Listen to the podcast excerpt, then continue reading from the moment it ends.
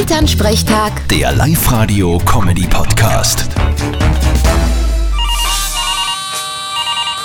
Hallo Mama. Grüß dich, Martin. Du, was ist denn mit dem Roberto Blanco los? Spinnt der komplett? Keine Ahnung, was mit einem los ist. Wie kommst denn auf das? Na, der hat gesagt, er verlangt, dass der Beethoven wieder ausgenommen wird, weil er wett, dass der Beethoven ein Afrikaner war. Ja, genau.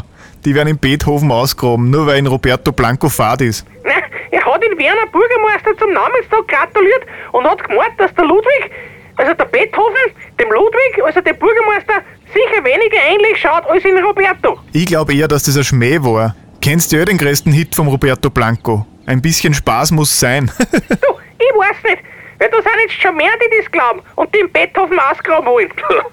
Das erinnert mich an einen Sulzberger Helle. Der wollte deinen Nachbarn ausgraben lassen, weil er sich sicher war, dass das sein leiblicher Vater ist und ihn einen Hof erben wollte. Ja, wobei das kann schon sein. Früher war das ja unter den Nachbarn nicht so. Da hat schon Nachbarschaftshilfe gegeben, wenn's traurig war. Aha, sprichst du da aus Erfahrung? Nein, das war eine Generation vorher.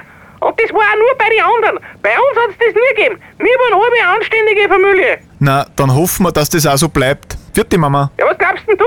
Vierte Martin. Elternsprechtag. Der Live-Radio-Comedy-Podcast.